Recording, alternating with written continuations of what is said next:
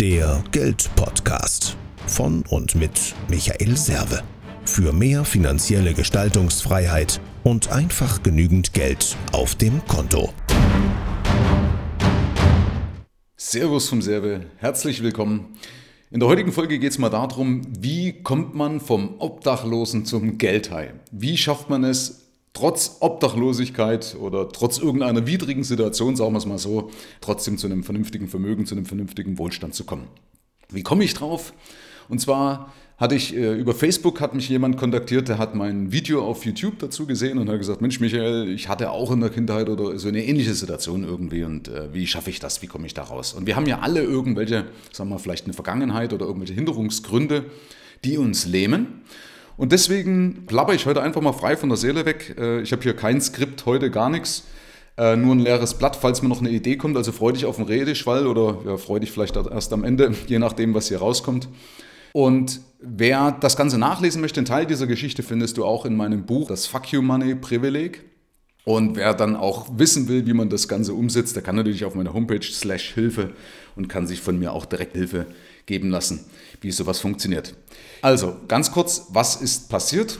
Und zwar, wer es eben noch nicht weiß, ich war als Teenager äh, obdachlos gewesen. Ich will jetzt die Geschichte hier nicht ausdehnen. Ich komme auf jeden Fall aus sagen wir, schon aus einem gesunden Haushalt, auch aus einer sagen wir, gut situierten Familie. Mein Vater Betriebsleiter, meine Mutter Lehrerin. Und dann gab es aber eine Scheidung, wie das so oft passiert. Und meine Mutter hat sich eben nach der Trennung, hat, ist, ist mit mir zusammengezogen und hat so ein relativ labiles Nervenkostüm gehabt. Und da ist irgendwann die Bombe geplatzt. Also ich war nicht patzig zu ihr, das hat sie mir auch später gesagt. Also dass, dass ich jetzt irgendwelche Sachen gemacht habe, die man nicht gemacht hätte, sondern ich habe in einer gewissen Weise natürlich meine Hausarbeit vernachlässigt. Das war so gerade so die Phase, die Sturm- und Drangphase als Teenager, wo ich halt länger weggeblieben bin, habe auch mal was getrunken und so weiter. Aber zumindest habe ich nichts Schlimmes gemacht oder irgendwie, da bin meiner Mutter zu nahe getreten, was Grund dafür gewesen wäre, dass sie mich vor die Tür setzt. Das ist eben eines Abends passiert. Da hat sie mir dann in der Küche plötzlich ein Küchenmesser an den, an den äh, oder nicht in den Kopf, aber in meine Richtung gehalten und gesagt, so kannst gehen. Dann habe ich meine Klamotten gepackt und war obdachlos. So, diese Geschichte möchte ich nicht weiter ausführen, weil die habe ich in meinem Buch Das Fuck meine Privileg ja beschrieben, um einfach mal den Leuten so ein bisschen den Zahn zu ziehen, also nicht hier um auf die Tränendrüse zu drücken oder Mitleid zu erwirtschaften. Ja, also äh, Mitleid bekommst du geschenkt, Neid muss man sich erarbeiten. Aber in dem Punkt äh, habe ich das nur mit reingenommen, um den Leuten so mal den Zahn zu ziehen, die immer sagen, ja, du hattest ja eine gute Kindheit und bei mir ist es ja, bei mir ging es so schlecht und deswegen kam ich ja nicht äh, über die Runden. So. Und jetzt hat er mich gefragt und hat gesagt, Michael, wie schafft man das denn? Und dann habe ich selber auch überlegt und habe ähm, ihm dann eine kurze Antwort gegeben und ich versuche immer so ein bisschen Umriss zu geben. Also zum einen ist natürlich immer, meines Erachtens zwei Punkte. Das eine ist eine Frage, welchen Anspruch ich an mich und mein Leben habe. Und das zweite ist, welche Entscheidung ich dann aufgrund dessen fälle. Weil Viktor E. Frankl, äh, ehemaliger KZ-Häftling, der hat mal gesagt, 90 Prozent sind die Umstände und 10 Prozent, wie ich damit umgehe. Also ein Mann, der in Auschwitz war.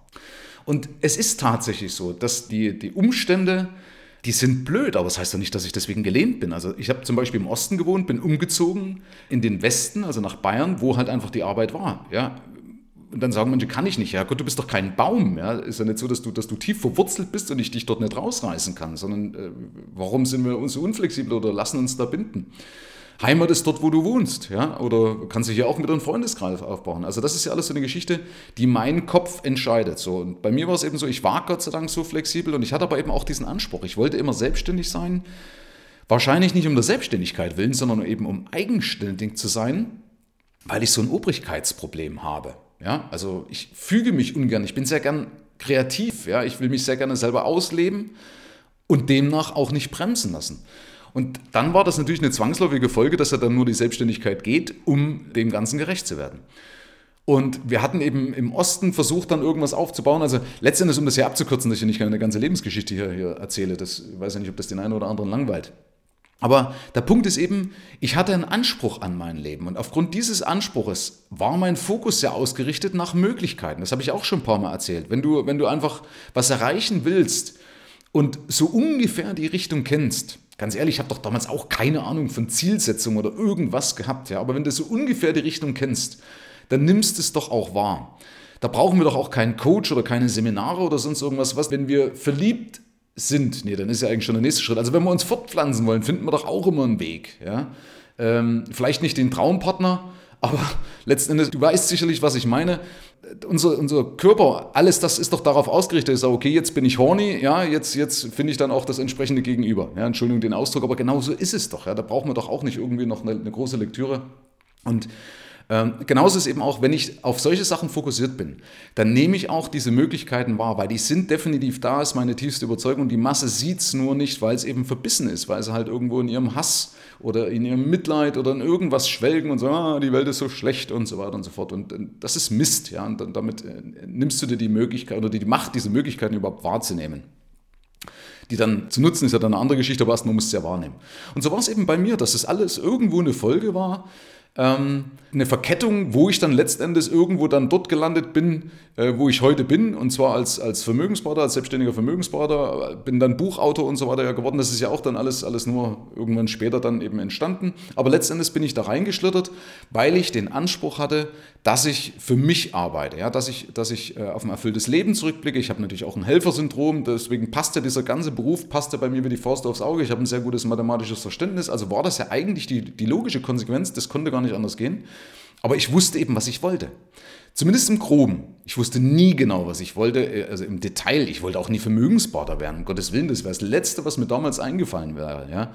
Ähm, aber ich bin halt reingestolpert. Wir hatten eben ursprünglich versucht, eine, eine Wirtschaft aufzumachen, eine Kneipe. Da sind wir aber dann eben an den, gab es so Hygienevorschriften, die wir finanziell nicht erfüllen konnten. Die konnte ich damals nicht, nicht nachvollziehen, aber wir hätten dann das ganze Haus umbauen müssen und, und also ging jetzt nicht um einfache Hygiene in der Küche oder sowas, sondern die, haben, die hätten, hätten eine extra Klärgrube und was weiß ich, was das Amt damals gefordert hat. War gut so, weil sonst hätte ich, hätte ich heute da irgendeine so Bar und wäre vielleicht damit schon wieder pleite.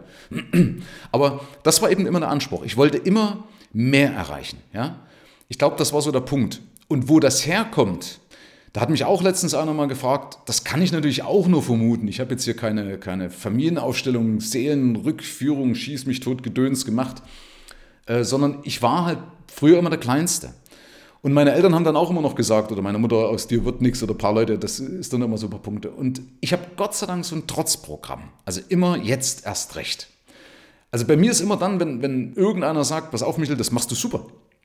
Und das wird ganz, ganz toll. Ja, dann neige ich dazu, eher das zu vergleichen, als wenn einer sagt, das schaffst du nicht, das hat noch nie einer geschafft. Ja, dann bin ich gut. Also ich habe das beim Kartfahren zum Beispiel, mir ein bisschen, ruhig mal ein bisschen auszuschweifen, äh, beim Kartfahren immer gemerkt, ich konnte deswegen die Starts nicht rausfahren.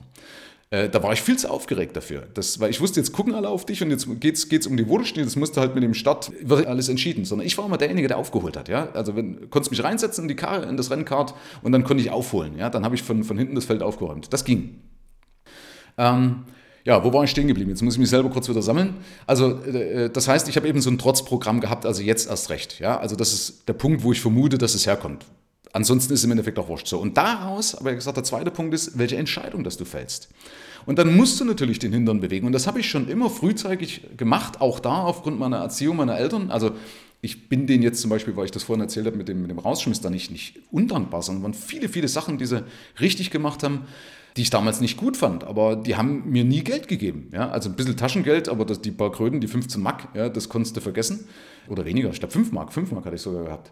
Aber ich habe dadurch lernen müssen, zwangsläufig, wie man zu Geld kommt. Und das hat sich einfach immer alles gedreht, wo ich sage, okay, streng deinen Geist an, ja, weil es schenkt dir keiner was. Ob das jetzt gut ist oder nicht, kann man jetzt auch dahin äh, hingestellt lassen wie gesagt, ich bin jetzt nicht unglücklich damit und ich bin entspannter als die meisten Selbstständigen oder Unternehmer um mich herum. Ich habe Zeit für mich. Ja, also ich habe immer genug Pufferzeiten drin, wo mich im Endeffekt keiner überfordern kann.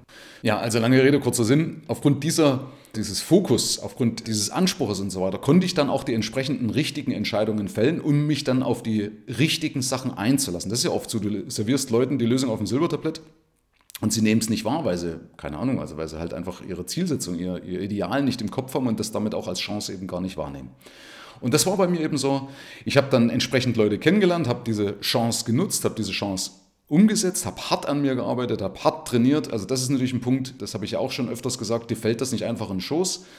Ähm, das war ja in der Folge mit den 50 Tagen zum Beispiel zum Millionär. Das ist immer ein Prozess. Und bei mir war es so, ich habe als junger Selbstständiger Tag ein, Tag aus mit meiner Frau trainiert, Gesprächsleitfaden, Leitfäden trainiert, Argumentation, Gegenargumentation trainiert und so weiter. Habe äh, mich hingesetzt, gesagt, okay, wo bin ich super, äh, wo biete ich wirklich den richtigen Mehrwert für meine Kunden und so weiter und so fort. Also um damit auch die entsprechende Identifikation für mich selber zu haben. Ja, oft hat man ja, gerade wenn man sehr intelligent ist, äh, hat man ja so Zweifel immer, umso mehr Zweifel. So ist es wirklich gut, ja, deswegen ja, nicht umsonst werden die Weißen grübeln, dann stimmen die Dummen die Festung. Und ich bin da auch so ein Typ, der sehr gerne an, an sich zweifelt und deswegen habe ich dann zum Beispiel mir immer wieder bewusst gemacht, so Mensch, schau mal, da hast du das ganz toll gemacht und das war der Mehrwert und da hast du ein paar tausend Euro dem Kunden gebracht und so weiter und so fort. Das ist, war harte Arbeit. Ich habe auch gerade Mitte der 90er extremst jeden Tag, jeden verdammten Tag an meiner Persönlichkeit gearbeitet. Also ich habe A, Bücher gelesen, ich habe Seminare besucht, ich habe Affirmationen gemacht jeden Tag und die konsequent. Bin ich betrunken ins Bett gegangen und habe die Affirmationen nicht gemacht, habe sie vergessen, bin ich aufgestanden und habe das wieder gemacht, habe mich dann betrunken vor den Spiegel hingestellt. Mag vielleicht der eine oder andere blöd finden, ist mir auch egal, aber das war, ich habe eben mir dieses Commitment selber abgerungen. Ja? Ich habe keinen gehabt, der mich dafür geschlagen hätte. Ja? Ähm, aber ich, ich wollte das erreichen und ich wusste, okay, ich muss einen Preis dafür bezahlen. Und den habe ich einfach bezahlt, weil ich es vielleicht auch von früher gewohnt war. Also deswegen war das für mich auch kein Ding. Das ist mir nicht immer alles leicht gefallen.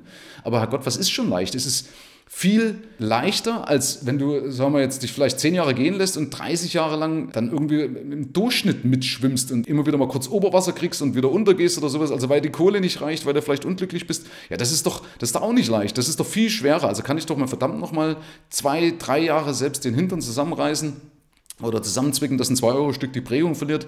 Und dann wird das auch. Aber es wird eben nur was, wenn ich umsetze. Ja? Nicht, wenn ich tausend Bücher lese, sondern ich habe dann auch immer mit Bedacht natürlich auch das konsumiert, was mir jetzt gerade wichtig war, was, jetzt grade, was ich jetzt gerade gebraucht habe, wo ich gemerkt habe, okay, warte mal, da hast du ein Defizit, damit das Ganze rund läuft. Damals konntest du das in den 90ern noch nicht so ohne weiteres so einkaufen wie heute. Also zumindest war mir das nicht bewusst, konntest ja nicht einfach auf Google gehen, das, das ging ja da erst los. Also es ist ja heute noch viel, viel einfacher, aber damit auch umso verwirrender das ganze Wissen und da rauszufiltern, was richtig oder was falsch ist.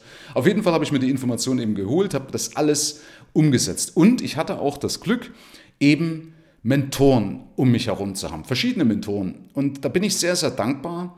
Und dadurch, dass ich so geprägt worden bin, gebe ich das heute auch in meinen Coachings weiter oder in den Gesprächen weiter mit meinen Kunden oder mit meinem Umfeld muss man auch aufpassen, ja, wenn du dann äh, dazu neigst, wenn du das, das, du siehst das Problem und dann muss man sich immer auf die Lippe beißen, weil oft wollen die Leute ja das gar nicht hören, was du da, ne? also die Lösung wollen sie oft gar nicht, die wollen ja meistens nur jammern und da musst du natürlich dann aufpassen, aber da gut, das steht jetzt auf dem anderen Blatt. Auf jeden Fall hatte ich eben Leute, die sehr, sehr, sehr ehrlich und, und unverblümt mir das einfach an den Kopf geschmissen haben. Ja? Die haben nicht überlegt. Ja? Manchmal, klar haben sie auch überlegt, aber meistens hat man dann so das Glück gehabt, in einer lockeren äh, Runde zusammenzusitzen, bei ein paar bewusstseinserweiternden Mittelchen, also ein Glas Wein oder manchmal auch eine Flasche Wein. Und es heißt nicht umsonst, im Wein liegt die Wahrheit. Ja? Und wenn eben ein Glas für die Wahrheit nicht reicht, dann brauchst du manchmal einfach nur drei Gläser. Aber dann kommt irgendwann kommt die Wahrheit. Und die haben mir wirklich wehgetan oft. Also ich kann mich eben noch an Geschichten erinnern, ich will es ja auch nicht ausführen, das war auch, habe ich auch ein Buch mit drin, also ich will da nicht zu sehr vorgreifen, sonst kauft ja keiner mehr, mehr, mehr mein Buch, ja, sonst wird es ja uninteressant. Nein, stimmt natürlich nicht. Wie gesagt, selbst da wäre ja Wiederholung bringt Verstärkung und man vergisst ja immer wieder so schnell. Aber die haben mir wirklich einfach ganz unverblümt den Spiegel vorgehalten. Und das war wichtig, also dass bei jeder oder bei vielen Entscheidungen, die ich gefällt habe, ich immer Leute hatte, die mir dann die Spur eingestellt hatten oder auch wenn ich dann abgehoben bin, das war zum Beispiel auch Glück gewesen, ähm, dass ich ganz am Anfang, ich war wahnsinnig schnell erfolgreich und gehörte zu den erfolgreichsten. Und da hat mich eben auch das Leben wieder ganz schnell auf den Boden zurückgeholt und auch wieder auf Freunde wieder aufgefangen. Also ich habe auch heute noch Kontakt mit alten Freundschaften beispielsweise, die mir dann, äh, sag mal so, die, diese Bodenständigkeit bewusst machen, wobei ich das eigentlich heute nicht brauche. Also ich, ich sehe mich in keinster Weise als überheblich, dafür bin ich bekannt, sondern ich bin absolut auf dem Teppich geblieben. Ja, führe ich jetzt vielleicht, glaube ich, hier am Thema vorbei, lassen wir das. Ähm, also die, das ganze Thema Mentoren.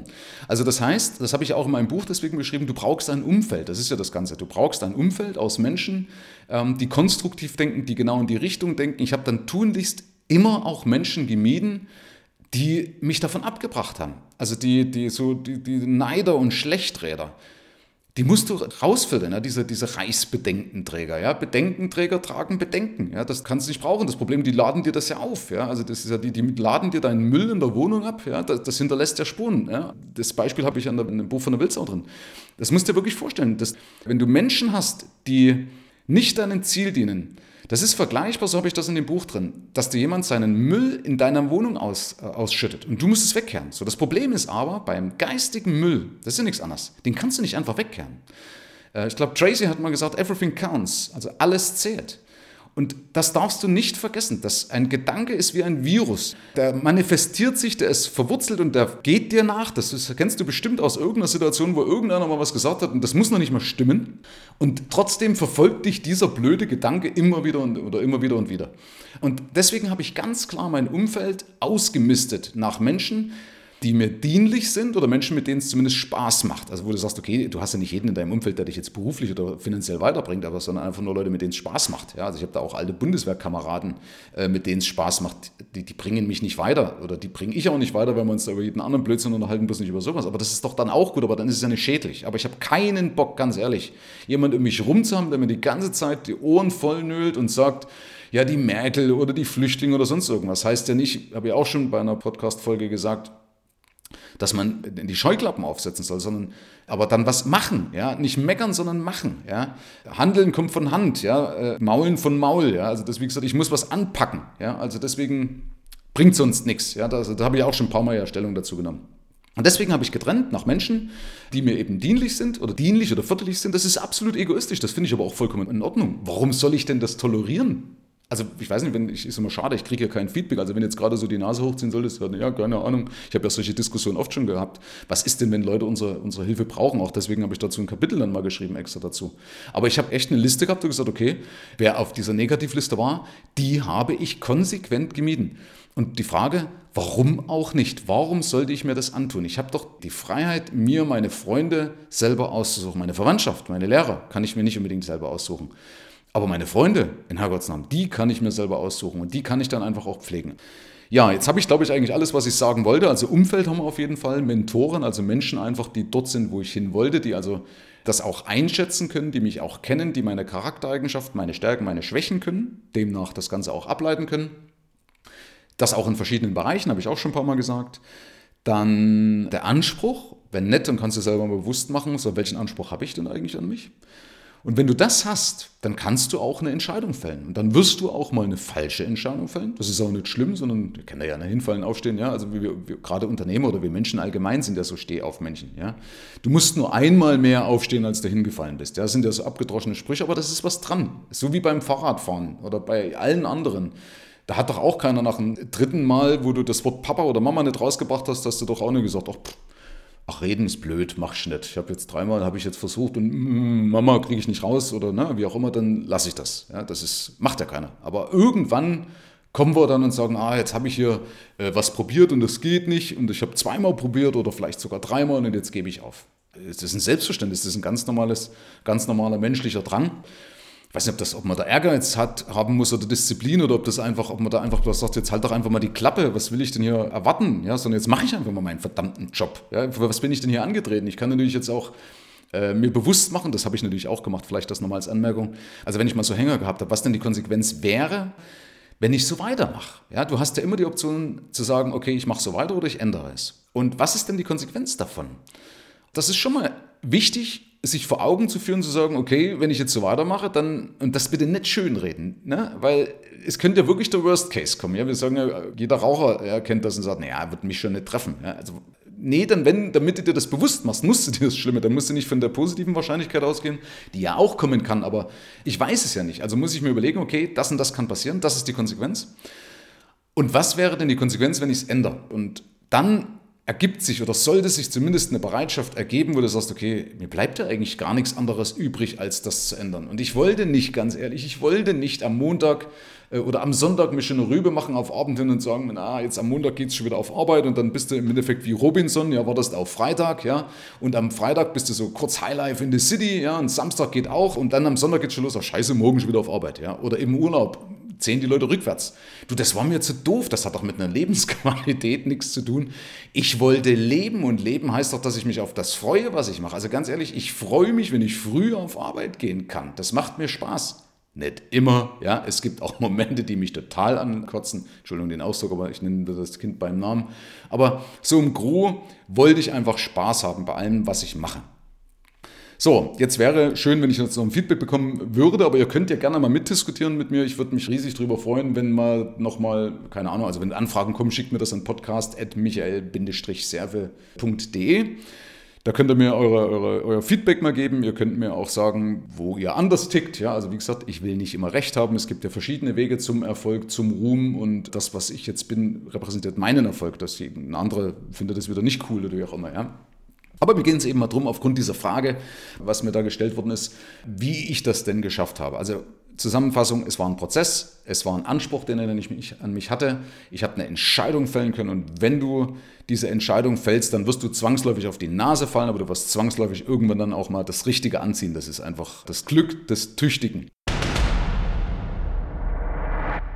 Herzlichen Dank fürs Rein und Hinhören. Ab hier liegt's an dir. Bis zum nächsten Gig. Dein Michael Serve, Deutschlands Fuck You Moneymaker. Mehr Informationen findest du im Internet unter mehrvomgeld.de.